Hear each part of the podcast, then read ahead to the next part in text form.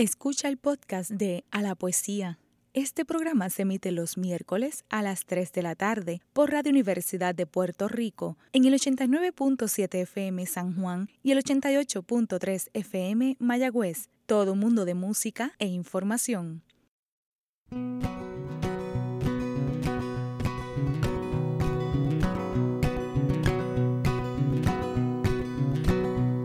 La poesía es la voz de los mudos, es el grito de los silenciados, de los obligadamente callados. La poesía es la voz, es el grito, pero este papel tan virgen y tan blanco me deja contarle todo lo innombrable sin alterarse, sin aspaviento sin críticas ni juzgamentos. La poesía es pues el grito que yo canto al son de mi atribuido silencio. La poesía es la voz de los mudos, es el grito de los silenciados, es el grito de los silenciados.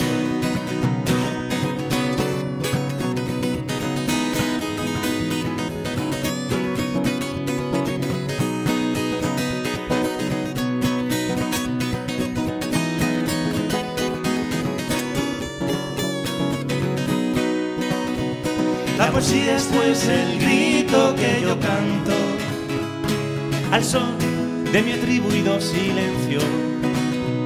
La poesía es la voz de los mudos, es el grito de los silenciados, es el grito de los silenciados, es el grito de los silenciados.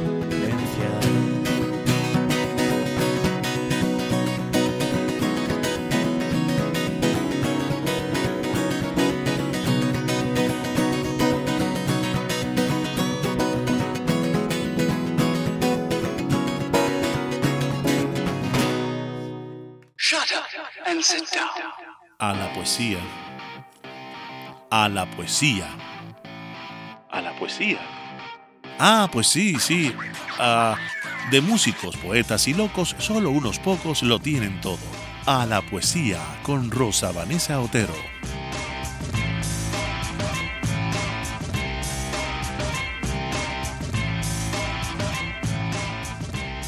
Les saluda Rosa Vanessa Otero. Espero que estén muy bien. Hoy nos vamos a salir un poco de lo acostumbrado para honrar estos tiempos impredecibles.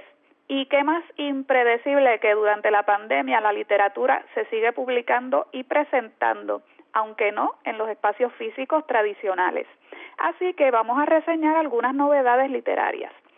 Para esto les pedí a mis colaboradores, Mario Antonio Rosa y Richard Rivera Cardona, que escogieran entre todas las personas que han estado publicando o promocionando obras durante la pandemia, alguien cuyo libro haya llamado su atención.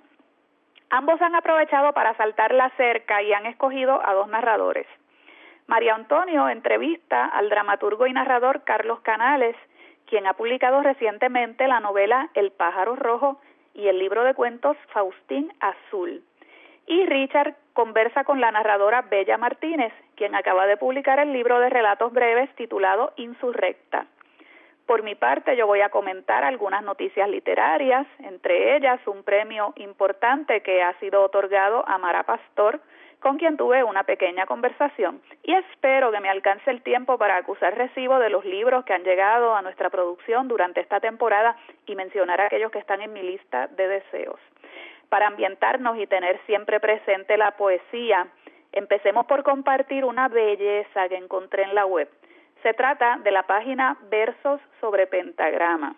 Este es un proyecto creado por dos poetas y cantautores españoles, Moncho Otero y Rafa Mora, quienes interpretan musicalmente textos de la poesía iberoamericana.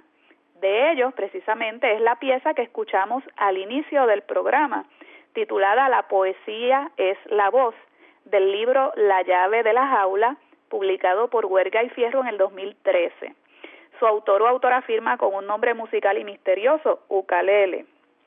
Escuchemos a continuación otro poema de esa página, A una araña, de Hilario Tundidor, del libro De las hoces y los días, editora nacional 1966.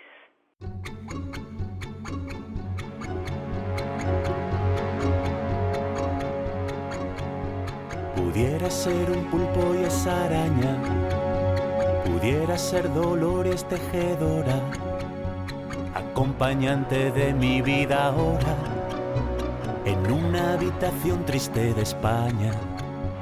Pudiera ser que araña que te araña, llegase al corazón no cavadora, sino hilandera alegre portadora una madeja de oro gris extraña pudiera ser que en el tabique oscuro del corazón. Sobre las cosas viejas tejiese allí surdimbre de bonanza y se me hiciese luz hacia un futuro dorado a paz sin sombras y sin rejas, inmensa araña azul de la esperanza. Pudiera ser un pulpo y esa araña, pudiera ser dolor y es tejedora, pudiera ser que araña que te araña, llegase al corazón no cavadora, pudiera ser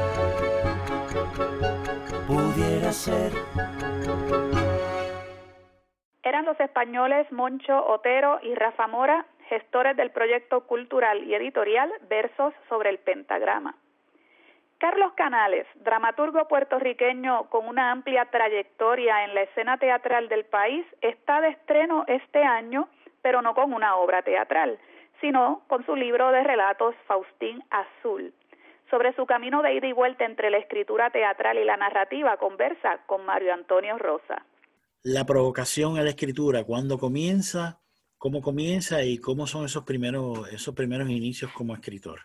La, esencia, la provocación fue cuando se despertaron en mí todos mis problemas existenciales, eh, metafísicos, eh, psicológicos, ¿no? Problemas de qué voy a hacer con mi vida una vez que me gradúe de escuela superior, cuál va a ser mi destino. Entonces ahí empezaron esas preocupaciones que por alguna razón me llevaron a, la escritura y cuando leí La Casa Bernalda Alba, cuando leí Corona de Sombra de Usigli, el teatro me impresionó mucho y le conseguí mucho amor a la, literatura. Eh, luego, cuando entro a la universidad, cuando leo este, El Milagro Secreto de Borges, Flor Amarilla de Cortázar y El Túnel de Sábato, encuentro que en estos escritores eh, se manifiestan las mismas preocupaciones que, yo tenía. Entonces empiezo a tajorear con la narrativa, a escribir narrativa, escribir narrativa, a leer toda la literatura universal que cayera en mis manos y por estas casualidades de la vida, después de estar muchos años batallando con la narrativa, conozco a Francisco Arribia, el dramaturgo. Y él me pregunta que si yo escribo teatro. Yo le digo, no, yo no escribo teatro, yo escribo cuentos, pero los cuentos salen eh, dialogados. Y me dice, bueno, lo que pasa es que usted no es narrador, usted es dramaturgo. Bueno, tanto insistió hasta que yo tomé uno de mis cuentos y lo adapté al teatro y se lo llevé y él lo leyó, era una obra de algunas 20 páginas, y me dijo, yo no me equivoqué, usted es dramaturgo, tiene que aprender muchas cosas, pero usted es dramaturgo. Y ahí están mis comienzos como dramaturgo, pero siempre el narrador quedó latente y muchos años después volvió el narrador. ¿Cuál fue entonces dentro de ese primer teatro? Porque hay que, cuando hablamos de, Carlos Canales, eh, hay un bi-hemisferio, son dos hemisferios que se conjugan fácilmente y al mismo tiempo se profundizan, eh, adquieren una, unas, unas, latitudes este, luminosas, propias, eh, incluso insospechadas. Pero dentro de esa, dentro de esa primera etapa como, como creador, ¿cuál fue tu primera obra de teatro a la cual te lanzas a ese, a, ese mundo de, de, la dramaturgia? Mi primera obra de teatro que yo estrené Fue en el año 1984 en el Ateneo puertorriqueño y la obra se llamaba Corrupción. Eh, cuando apenas de ese, apenas nadie hablaba de ese tema, una obra en cuatro actos. Esa fue mi primera, mi primera incursión en la dramaturgia y recientemente, el año pasado, se estrenó una nueva versión de Corrupción en el Festival del Ateneo conjuntamente con el del Instituto de Cultura. Esa es mi primera obra.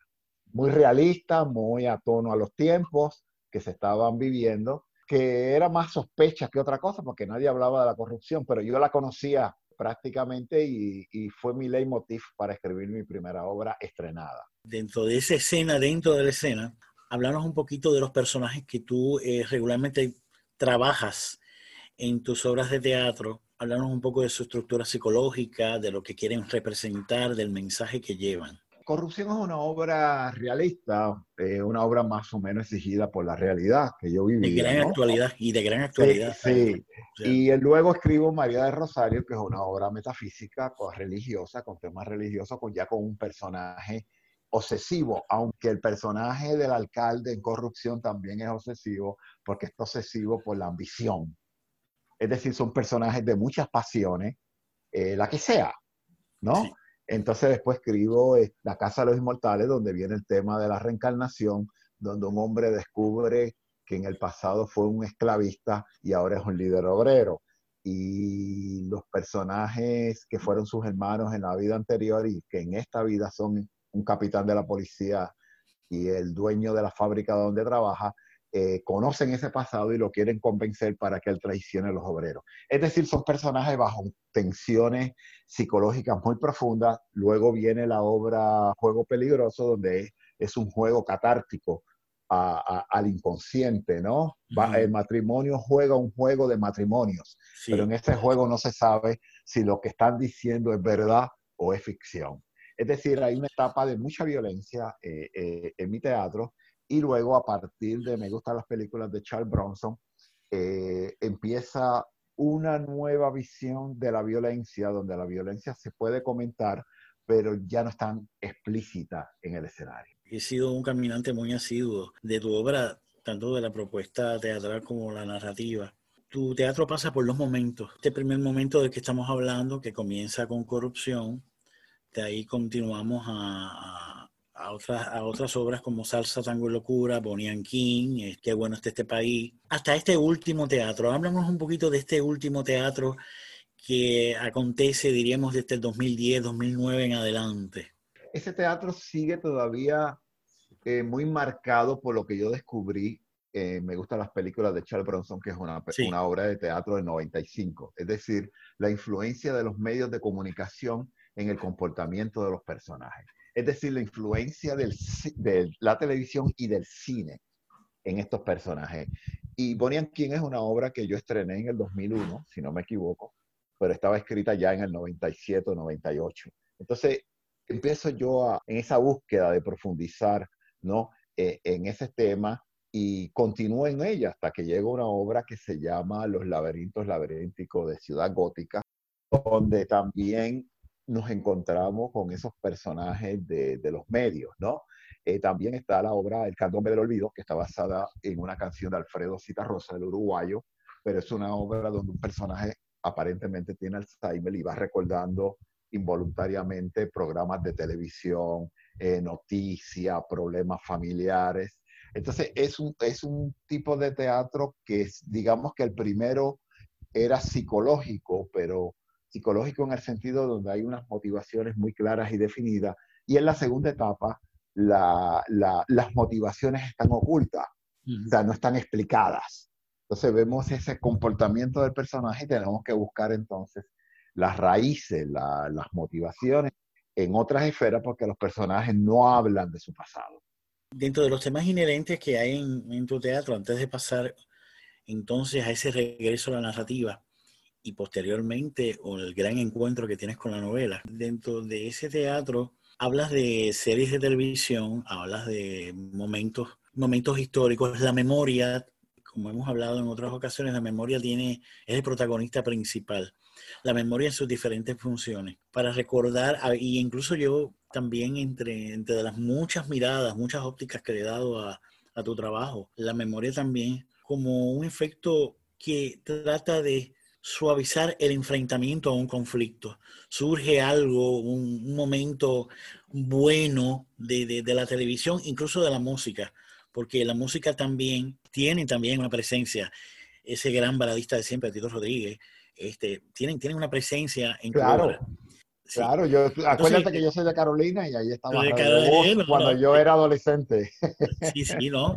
Y, y entonces, eh, de una emisora que había en Carolina, que era Radio Voz, eso era el 14 que se escucha, yo me acuerdo hasta de eso, imagínate. No, y, nosotros estábamos en la plaza y veíamos todos esos salseros subiendo allá, que los entrevistaba Luis Raúl Striker y, y Martínez. Manuel Martínez. ¿Por qué la memoria? Eh, ¿Por qué necesitamos la memoria en la expresión? ¿Nos puede salvar la memoria? Bueno, la memoria nos puede ubicar. Quizá la salvación sea más complicada, ¿no? Puede ubicar. Por ejemplo, María Rosario es una obra de la memoria, pero en aquel momento mi madre estaba viva, ¿comprendes? Y yo vivía en Carolina en ese momento, ¿no? las otras obras que yo había escrito no eran obras de memoria. Yo creo que eh, las obras de la memoria empiezan realmente, la conciencia de tener la memoria en la literatura, comienzan cuando yo vengo a Estados Unidos en el 2008 a estudiar a mi maestría en la Universidad de Yukon. Ahí es que empieza a surgir esta memoria, empiezan a morir familiares, ya mis padres están muertos, mis tíos están muertos, el barrio donde yo me crié empieza a ser muy latente y yo empiezo a recordar todas esas historias que ocurrían ahí. Entonces, cuando surge la memoria, ya sea en teatro, en cuento y en novela. Y la memoria también se convierte entonces en una riqueza de muchos matices, o sea, eh, la expresión, los personajes. El lenguaje, el lenguaje, mayormente el lenguaje. Y, y, también ocurre que el espectador automáticamente, por lo menos ha sido la experiencia como gente que he comentado y la mía personal, uno recuerda dentro de esos personajes gente que uno ha conocido. Por ejemplo, Mai, que está dentro del libro Faustín Azul, eh, eh, es un álbum familiar que es compartido por todos. Este, hay alguien que conocemos de esos personajes.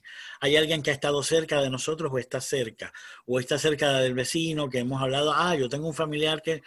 Y uno se identifica inmediatamente. Esa esa facilidad de que el espectador, el lector de tu obra, se identifica inmediatamente con el texto porque le parece que ha sido un acompañante en el tiempo, un acompañante del cual se recuerda. Y entonces uno fluye con el texto. Bueno, yo te digo que obras de memoria eh, es María de Rosario, Salsa, Tango y Locura es una obra de memoria. Qué bueno está este país, es una obra de memoria donde están mis tíos por parte de madre. Es decir, las obras que yo escribo sobre mi familia, por alguna razón, tienen mucho arraigo en los espectadores.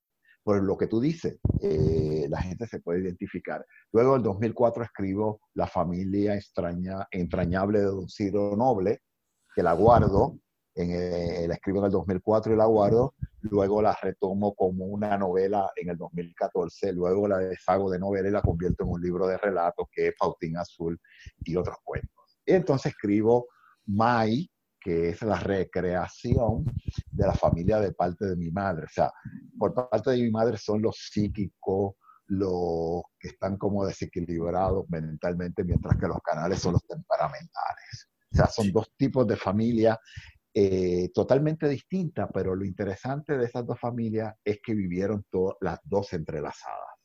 Surge un libro que se llama Los hombres de los rostros tristes, eh, dirías que de ahí es el punto de partida a ese nuevo encuentro con la narrativa. Habla un poquito de esa etapa, Carlos. Eh, mucho, ya a finales de los 90, viviendo en Puerto Rico, yo ya estaba escribiendo narrativa otra vez, pero la narrativa que escribía era utilizando la voz de la gente del barrio, que me parece a mí que era lo más importante. Narrar como hablaban ellos. Cuando yo trataba de narrar con mi voz, las historias eran estériles. Eh, eran frustradas, no me salían, pero cuando ellos empiezan a narrar con su propia voz. Por ejemplo, yo escribo el cuento Freddy Nivelito, que es el cuento base para escribir Salsa, Tango y Locura.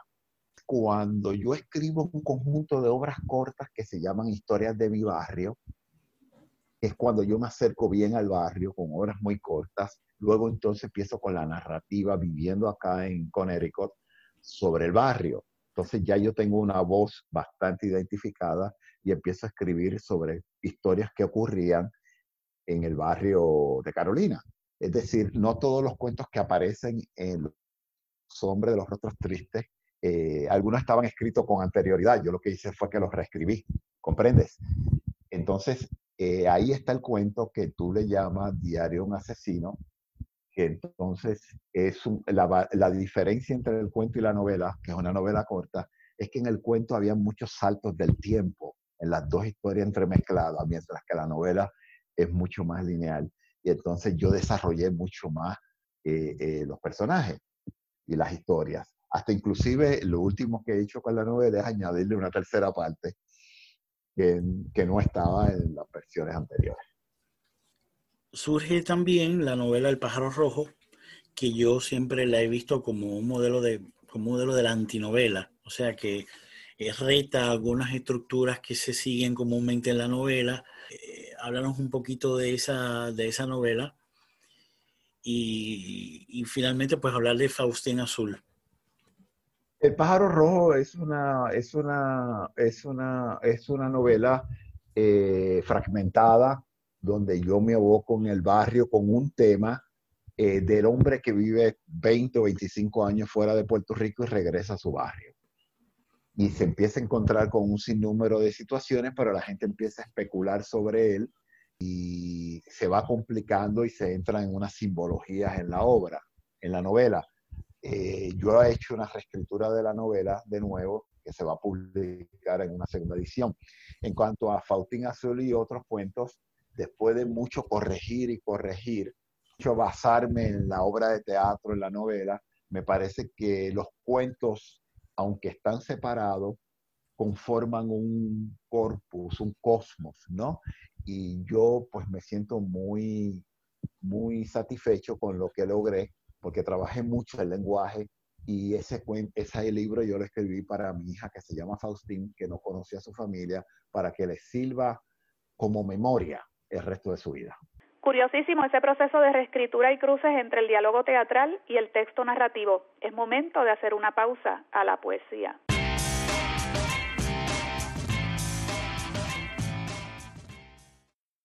Está escuchando el podcast de A la Poesía. Este programa se emite los miércoles a las 3 de la tarde por Radio Universidad de Puerto Rico en el 89.7 FM San Juan y el 88.3 FM Mayagüez. Todo un mundo de música e información.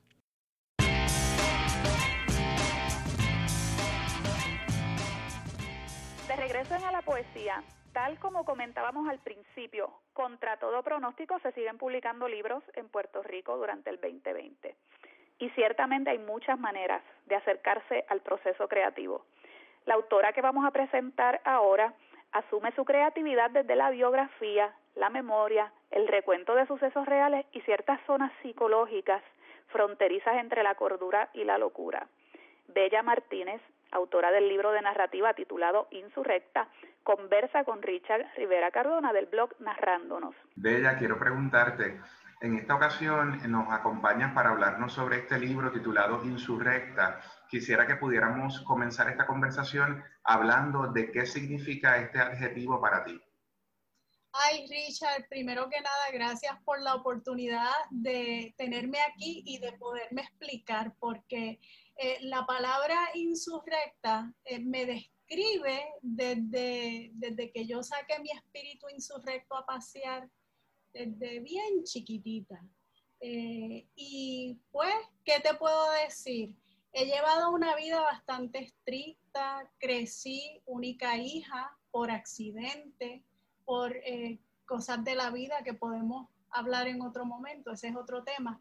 Crecí única hija, eh, mis padres me enviaron a colegio de monjas eh, y en todo momento me mantuve por la orillita, por la línea del medio, haciendo lo que me decían que hiciera.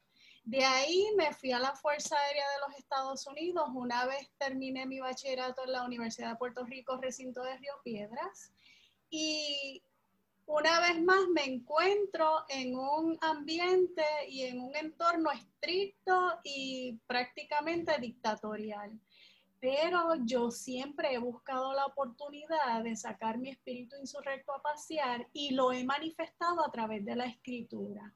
Eh, a simple vista he llevado una vida y he obedecido todas las directrices que se me han dado, pero a la menor oportunidad pues saco el espíritu insurrecto a pasear, escribo, fantaseo con lo que hiciera si no estuviese tan controlada. Y entonces ahora que ya no estoy en esos ambientes, pues ahora eh, el libro salió con el eh, solsticio de primavera, el 22 de marzo, y pues eh, ha, marcado una transición ya a la insurrección total. En este caso, lo que incluye el libro se produjo eh, luego de esta retirada de estas instancias o fue cosechándose durante todo ese proceso? Todo se, eh, recopiló después que, me retiré, pero enmarcan y manifiestan toda una vida. Eh, hay episodios de mi niñez, hay episodios, episodios de mi adolescencia, hay episodios de mi vida castrense, tanto como agente federal, como en las fuerzas militares de la Fuerza Aérea de los Estados Unidos, eh, eh, como profesora de la universidad, que, he sido profesora de, varias universidades, y, hay episodios, son 40 estampas de, diferentes momentos de mi vida. Y en este caso, Bella, eh, el género que estamos explorando, en este caso estamos hablando de, la crónica. Estamos hablando de crónica, relatos, hay tres cuentos cortos, es toda narrativa breve y dos cartas. Una carta a mi hermana gemela perdida, a quien perdí en el hospital poco después de nacer. Eh, no, no sé dónde está, así que si me ven por ahí y no lo saludo, es que no soy yo, se parece a mí y otra carta a, mi madre explicándole que, eh, porque se me fue el año pasado, ¿verdad? Eh, explicándole que no me dio la vida para hacer todo lo que planifiqué hacer con ella, porque eh, una vez que yo me retiré, a los dos meses de yo haberme retirado, para janguear con ella, esa, esa básicamente era mi motivación, pues se fue y no me dio la vida. De cierta manera, entonces, eh, la escritura surge como esa herramienta para reconciliarse con algunos asuntos entonces de, la vida que nos cuesta poder lidiar. Así es, y en todo momento es importante eh, ser insurrecto, ser insurrecto porque al final del día solo le debes explicaciones a ti mismo. Eh, al final del camino, a quien debo explicar eh, la razón de ser y, mi misión en la vida es a mí misma. Y, por eso sí, vivimos en comunidad, vivimos en sociedad, somos considerados con los demás y, y, hacemos el bien sin mirar a quién, pero muchas veces hay que sacar todas esas todas esas cosas que quisiéramos hacer y que no podemos hacer porque, eh, o sea, no podemos andar por ahí haciendo lo que nos da la gana si se afectan terceros, ¿no? Así que a través de la escritura eh, nos liberamos y, y no le hacemos daño a nadie. Si me pudieras dar un ejemplo de cómo tú mantenías ese control, porque como bien indicas, nosotros vivimos en una sociedad donde hay un orden, ¿no? Donde hay unas leyes, hay una, se espera de nosotros que nos comportemos de ciertas maneras. Sin embargo, también hay una voz interna que nos habla sobre otras cosas que sí deseamos hacer. Entonces, ¿cómo se logra eh, ese control, ese balance entre lo que se espera de nosotros, lo que queremos nosotros eh, sobre nuestra propia existencia? Eh, ¿Cómo se logra crear ese equilibrio? Pues se logra creando un ambiente por decir, por describirlo de alguna manera, de realismo mágico, donde vivimos en una realidad y, mantenemos la línea fina y le damos espacio a la psicosis a que nos mantenga, nos libere, pero obviamente manteniéndonos eh, dentro de los controles que la sociedad acepta y dentro de los controles que, la comunidad en la que vivimos eh, necesita. Y creando, asistimos a los demás a escaparse de su propia realidad, porque no todo el mundo tiene la disciplina de sentarse, a hacer esa catarsis y a, por decirlo de alguna manera, y a vaciar esa locura en un papel. Pero muchas veces si esa persona que no ha tenido la disciplina o que no ha tenido el interés de escribir, se encuentra con un libro en el que puede identificar su propia locura y decir, caramba, eso me ha pasado a mí. Eh, aquí yo me veo retratado porque Insurrecta retrata la vida de todo el mundo. La vida mía ha sido única, igual que la tuya ha sido única pero por otro lado, ¿cuál es el balance de una vida única cuando todos nos vemos retratados en la vida de los demás? Muchas veces lo que es para alguien algo loco es algo cuerdo para el otro.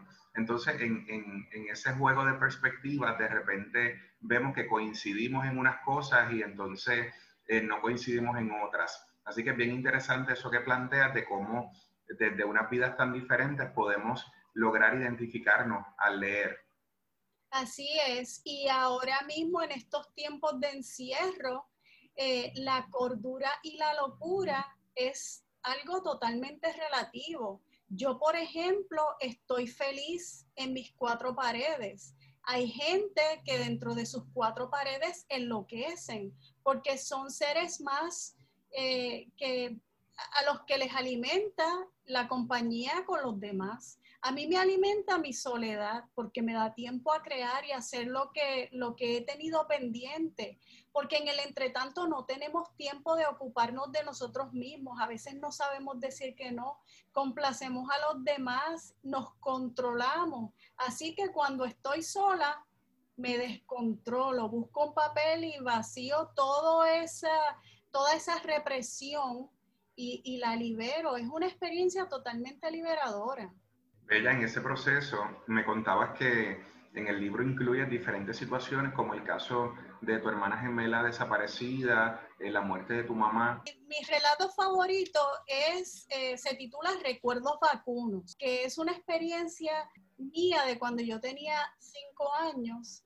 Fui a una verbena en Coamo y me gané en Coamo, como decimos los de allá. Si dice Coamo, no es de Coamo. Me gané una novilla entonces yo andaba con mi tía, que era adolescente, y, fuimos en un, en un volky eh, del setenta y pico.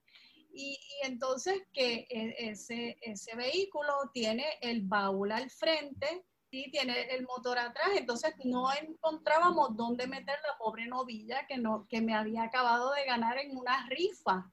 Entonces, básicamente la, la atacuñamos, la sentamos en el asiento de atrás del volky y esa, esa novilla iba bramando por todo el camino. O sea, era, eh, eh, ese, ese, es mi relato favorito. Ahora bien, el, el, relato que más me ha impactado, aún después de haberlo escrito yo misma, lo, todavía lo leo y no me lo creo, también sucedió tal y como lo cuento. Una amiga me viene a contar la desgracia de una amiga de ella. O sea que esto es, e, este relato eh, yo lo recibo, yo recibo toda la historia a través de una tercera. Y entonces lo plasmo. Cualquier parecido con los nombres es coincidencia porque es algo que le puede haber pasado a cualquiera. Y eh, se titula El muerto al hoyo.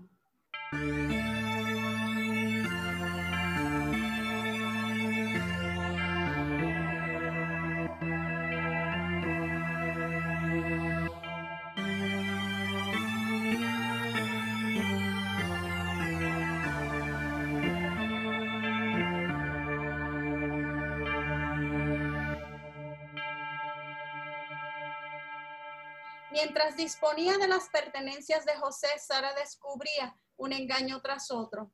Cada vez que Sara descubría una mentira nueva, sentía que un cuchillo le perforaba el alma. Según aumentaba la lista de canalladas, el dolor inicial iba borrándosele del corazón, mientras la ira le iba invadiendo el cerebro. La ira le fue despejando la confusión que inicialmente le impedía razonar y decidió apresurar la ceremonia de las cenizas para desprenderse de la pesadez espiritual que tener aquella urna todavía en casa le causaba. Sara llamó a Graciela y le pidió que le acompañara a darle a José su merecida sepultura. Graciela se sorprendió al ver que Sara no había convocado a los hijos y demás familiares para la ceremonia de sepultura. Solo Graciela y María, la secretaria, presenciaron tal despedida. Fueron al patio de la gran mansión campestre y pronto descubrieron que Sara había contratado con antelación un servicio de plomería para que retirase el sello del pozo séptico, cuya oscura cavidad yacía hambrienta. Con una profunda paz en el semblante y ante las miradas atónitas de Graciela y María, Sara derramó cuidadosamente las cenizas de José aquellas mismas cenizas que habían hasta ese momento estado atrapadas en la costosa urna que el servicio de cremación le había entregado a la sufrida viuda.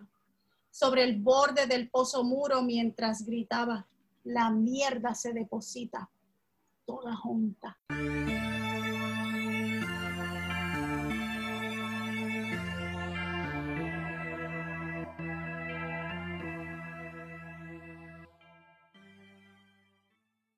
Del libro Insurrecta, en la voz de su autora Bella Martínez, escuchamos el fragmento final del cuento El muerto al hoyo.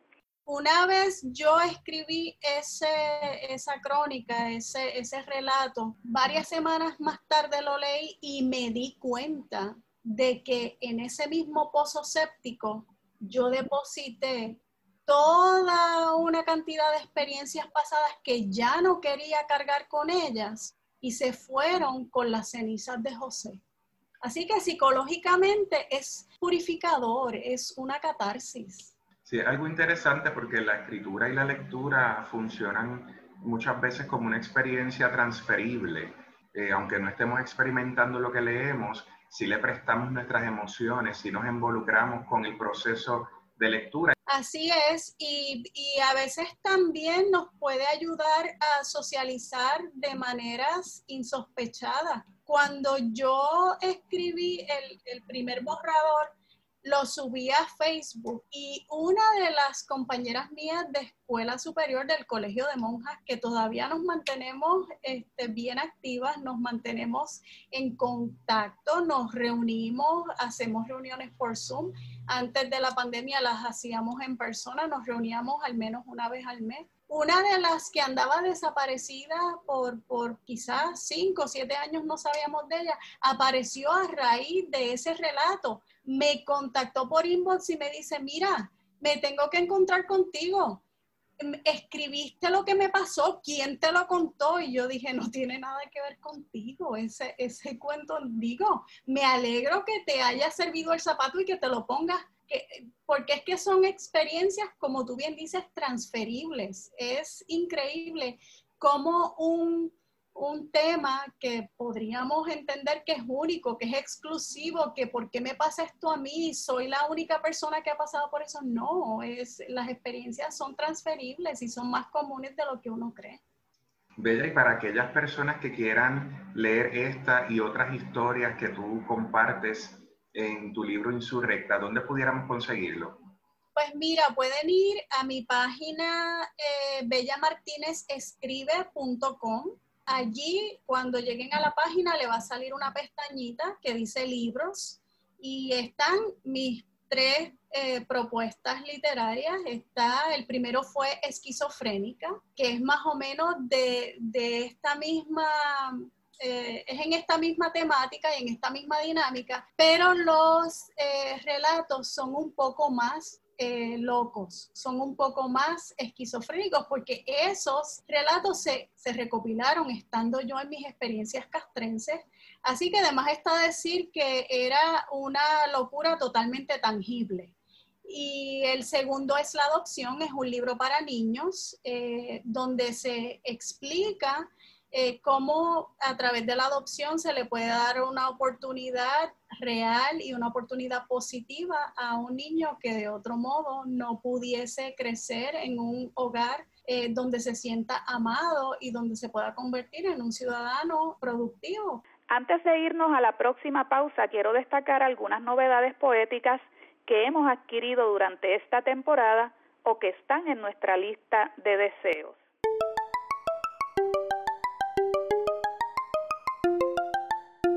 Descubrimos un trabajo artesanal muy esmerado, al que de seguro dedicaremos pronto una edición. Es un proyecto editorial nuevo, cuyo nombre es Mesa Editorial. Son sus fundadores los jóvenes poetas Isamaran Salota y Alejandro Medina. Es el tipo de edición que no solamente ofrece poesía textual, sino lo que yo llamaría poesía de los materiales, ya que los colores, la textura del papel y la tinta son parte de la estética de los poemarios.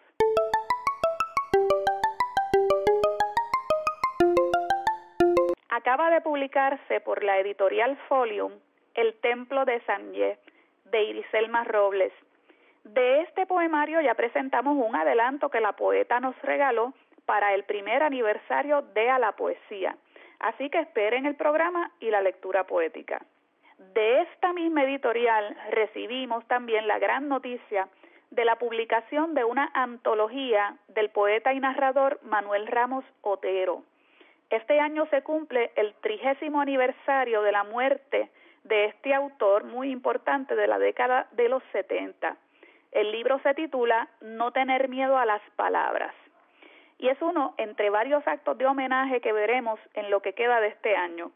Otra novedad de esta misma editorial se titula En este lugar se respira de Silvia Figueroa. Figueroa es traductora y editora y este es su tercer poemario publicado desde la aparición en 2007 de su primer libro, Para mirar de cerca. Vamos a una pausa y al regreso, ¿quién dijo que Puerto Rico es invisible?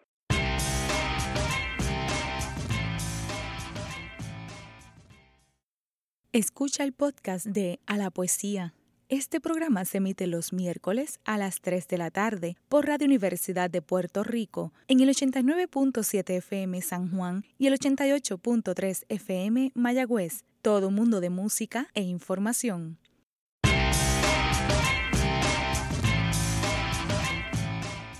Que la literatura puertorriqueña es invisible en el mapa continental, ni qué decir mundial, es una frase bastante común.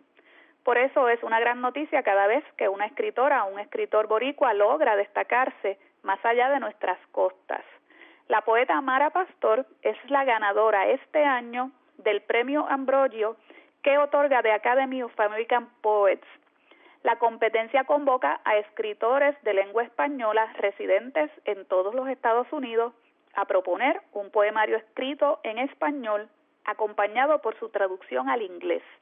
La obra premiada se titula Deuda Natal y fue traducida por María José Jiménez y Ana Rosenwang. Pues gracias por invitarme siempre, Rosa Vanessa, y a todos los radioyentes de Radio Universidad. El Ambrogio Prize es un premio que da la Academia de eh, Poetas Americanos, de ah, American Poet Society, y se este, le da a un manuscrito escrito originalmente en español y traducido al inglés. Y es el único premio que hay ahora mismo para eh, residentes y ciudadanos americanos que publican original, o sea, que son de, escriben en, su primer, escriben en español, ¿verdad? Em, y el premio consiste de pues, la publicación del manuscrito premiado y un premio en metálico de mil dólares que se divide con, los traductores. Y pues le dieron el premio al manuscrito Deuda Natal, que es una antología de mi trabajo preparada por las traductoras, que son María José Jiménez y Ana Rosenwong. Y incluye poemas de varios de mis libros y además también algunos inéditos. Y el premio lo dio eh, Pablo Medina, que es un poeta cubano residente en Estados Unidos. Hay varios puntos interesantes aquí, Mara, que me gustaría que comentaras. Eso de hacer una antología de una poeta eh, bastante joven como tú me resulta bien interesante porque no eres la única autora nuestra que sin haber llegado a la medianía, porque yo, yo, yo considero que, que todavía no has llegado a lo que estadísticamente hoy día, ¿verdad? Es la, la edad mediana. Ciertamente has logrado ya solidarte, publicar. ¿Cuántos libros? ¿Ya vas por cinco, seis? Sí, este sería como el séptimo libro. Y que, ciertamente, a pesar de tu juventud o gracias a ella, eh, ya estás definitivamente estás en una situación en la que vale la pena recopilar lo que has estado haciendo, sobre todo para lectores que a lo mejor no, te han seguido de un libro a otro. Em, me parece súper interesante esa oportunidad que, que has encontrado, la publicación de esa antología bilingüe. Cuéntame sobre esas traductoras o traductores que te acompañaron en el proceso. Pues mira, a María José Jiménez la conocí porque eh, anteriormente había publicado un libro pequeñito, un chapbook, con una editorial que se llama eh, Cardboard Press, que eh, los editores están en Estados Unidos, Giancarlo Guapaya y Cristian Gómez, y ellos eh, contrataron a María José para que hiciera las traducciones de una selección de poemas que, escogieron, bueno, escogimos entre todos, ¿verdad? Y ahí conocí a María José, pero esa primera vez, pues, el proyecto era como de 10, 15 poemas. Y de ahí, pues, ella conectó con, con mi trabajo y me pidió autorización para seguir traduciéndome. Y comenzó a traducir libro a libro. Eh, me pidió todos y entonces de, cada libro fue traduciendo lo que más le gustaba a ella. Y en el camino, pues a través de una beca de escritura, si no me equivoco, que, le dieron a, María José, ella va a, tomar, a, perdón, era una residencia de traducción. Y en esa residencia ella conoce a Ana, que es una escritora que se ha especializado también en traducción de poesía, que también hace edición y también es... Eh, es poeta ella y ha traducido a poetas como la mexicana Rocío Cerón, que también esa traducción que ella hizo de Rocío Cerón eh, ganó premio en Estados Unidos. Y entonces, pues, eh, María invita a Ana a que traduzcan en, conjunto y empiezan a hacer traducciones eh, juntas con el, libro de Falsa Ladería, que fue el que publiqué antes que este manuscrito. De ahí entonces, como, como es la segunda vez que, un poeta de origen puertorriqueño gana el premio, porque Raquel Salas Rivera fue quien lo ganó la primera vez, pues ya yo sabía del premio y les comenté que, si se animaban a enviar el manuscrito. Ya habíamos enviado el manuscrito, una versión de este manuscrito a, una, a varias editoriales y estábamos como en conversaciones con las editoriales cuando mandamos a, Ambrogio y nos salió el premio. Así que esa es la historia. Una historia preciosa. Eh, me gusta mucho que hayas mencionado lo de Raquel Salas, porque si uno se fija bien, en los últimos años la poesía escrita por mujeres puertorriqueñas está siendo reconocida en estos premios en los Estados Unidos. Hace tan poquito tiempo como el año pasado, me parece, o hace dos años, Johanny Vázquez Paz, que es otra poeta puertorriqueña, reside en los Estados Unidos ganó el premio de la Feria Internacional de Miami. Em, sí, interesante, eh, cuando, cuando Raquel ganó el premio, pues eh, se identificaba como mujer, pero ahora Raquel se identifica como hombre. Y entonces, eh, pues que aunque sí lo, han ganado varias mujeres, ¿verdad? digamos que ya como que cambió un poco la, esa apreciación, digamos, del premio. Pero tienes razón en que, en realidad yo pienso que siempre hemos estado ganando. Independientemente del género con el que se identifiquen, ¿verdad? Eh, claro. Un logro que uno lo siente como propio, eh, ¿verdad? De, de, lo que es la literatura del país. Sí, sí. Y bueno, eh, también a mí me parece que es una forma de, de aprovechar esta visibilidad para dar a conocer tantas otras voces de poetas puertorriqueñas y puertorriqueños, ¿verdad? Que a, los que yo también le he dedicado una carrera como investigadora, así que, eh, pues, se agradece. Este punto también me parece eh, muy rescatable, incluso da para muchas discusiones porque está interesante esto de que ustedes están participando en concursos que son costa a costa de los Estados Unidos. Puertorriqueños, las puertorriqueñas llevan años allí haciendo literatura, no siempre son conocidos aquí ni allá. Y está muy interesante esa coyuntura de estos últimos años, eh, de ese reconocimiento de autores y, autoras nuestras. En ese sentido, em, ¿cómo tú te sitúas en esa... Debe ser una situación un poco, este, no sé si rara, pero, pero mínimo, mínimo interesante. Estás acá, tienes un galardón dentro de ese otro cuerpo continental. ¿Qué tipo de poesía hay ahí? ¿Es, es una poesía que tú consideras eh, dentro de los criterios así muy mainstream que tienen en Estados Unidos sobre la literatura latina, lo que llaman ¿verdad? la escritura latina, o no, ¿dónde estamos? ¿En qué registro la selección?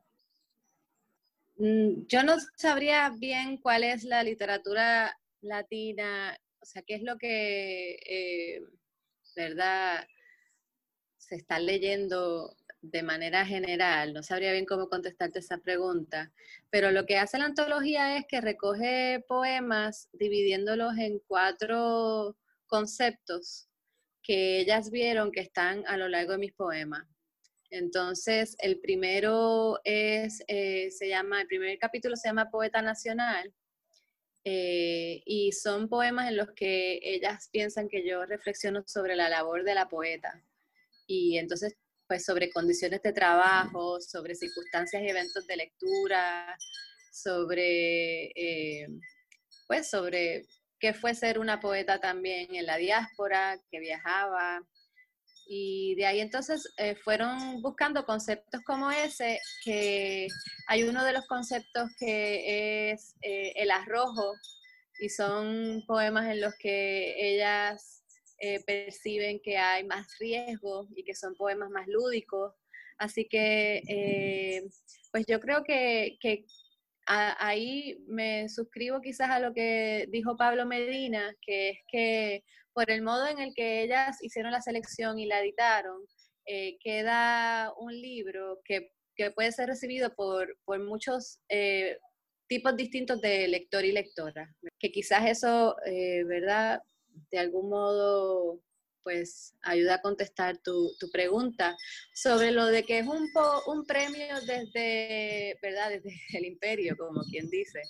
Eh, pues los poetas, como decía Bolaño, la poesía siempre es un no poder, ¿verdad? Eh, en ese sentido, depende mucho de la dirección en la que venga el poder, eh, depende también de la visión que tenemos de América, ¿verdad? Yo me suscribo también más a la visión de Ginsberg eh, y en el caso de, Latinoamérica a, la versión de, las confederaciones antillanas, ¿verdad? Eh, y, de, nuestros poetas de, que, cuestionan precisamente esa noción de lo que es América y que la pluralizan, ¿verdad? Eh, así que, pues por, por ahí me ubicaría. Ha sido muy afortunada, no solamente por la gran poesía que escribe, sino porque estas personas entonces se convirtieron no en coautoras, la poesía la has escrito tú y eso nadie lo podía escribir por ti, pero definitivamente esa visión entonces fue una visión editorial completa, ¿sabes? Sí, fue más allá de lo que es un ejercicio de, traducir poema por poema, sino que conceptualizaron un libro y mira qué bien que, que se notó se notó ese, ese trabajo en conjunto entre ustedes. Eh, Mara, una última pregunta. ¿a cuántos lectores, lectoras potenciales va a llegar la edición bilingüe y qué editorial es la que la publica? Va a salir con The University of Arizona Press y eh, me parece que la primera tirada es de 5.000 ejemplares. Eh, eh, pues sí, eso es lo que sé hasta ahora, no, no te sabría decir, pero pues al ser una editorial universitaria que está en Estados Unidos, que también eh, ha publicado a otros escritores y escritoras eh, cuya primera lengua es el español, ¿verdad? Y ha publicado voces latinas en Estados Unidos, pues imagino que, que por ahí va a ir a la audiencia. No sé, la verdad que me intriga. Era Mara Pastor, ganadora del premio Ambrogio. Y hablando de certámenes, en Puerto Rico ha resultado ganadora del Premio Nacional de Poesía del ICP Mirna Estrella Pérez por su obra Un hilo de duda en la saliva. Así que estamos dos veces de fiesta ya que ambas poetas nos han visitado en ediciones anteriores. Llegó el momento de cerrar esta edición. Gracias a Carlos Canales, Bella Martínez, Mara Pastor, Mario Antonio Rosa y Richard Rivera Cardona a nuestro director técnico Fidel Arocho y a ustedes por su sintonía. Les voy a dejar con un poema de Gloria Fuertes, Los hombres no supieron, del libro Mujer de verso en pecho, 1995, interpretado musicalmente por versos sobre el pentagrama. Por pesimista que parezca ese poema, la verdad es que el futuro de la poesía depende más de quienes la leen que de quienes la redactan y fíjense, no uso el verbo crear, sino redactar, porque la creación poética necesita lo que ustedes añaden a los textos.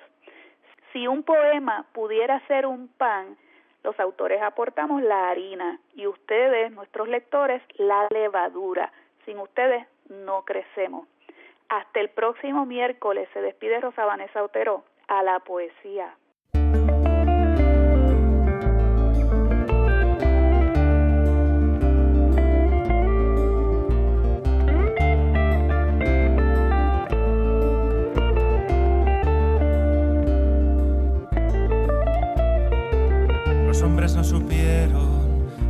Que escribieron para ellos. Y esto es feo. Los hombres no supieron que hubo hombres que escribieron para ellos. Y esto es feo. Ni siquiera el alcalde de Bercejo ha leído de Bercejo. No engañaros. Ningún pobre de América del Norte, minero ha leído agua campesino no, ningún compañero ningún obrero ha leído obras de Otero. Neruda los esclavos de Chile, no se saben tus versos. Neruda los esclavos de Chile, no se saben tus versos. Los hombres no supieron que hubo hombres que escribieron para ellos. Acaba de escuchar el podcast de A la Poesía le invitamos a que nos sintonice los miércoles a las 3 de la tarde por Radio Universidad de Puerto Rico en el 89.7 FM San Juan y el 88.3 FM Mayagüez. Todo un mundo de música e información.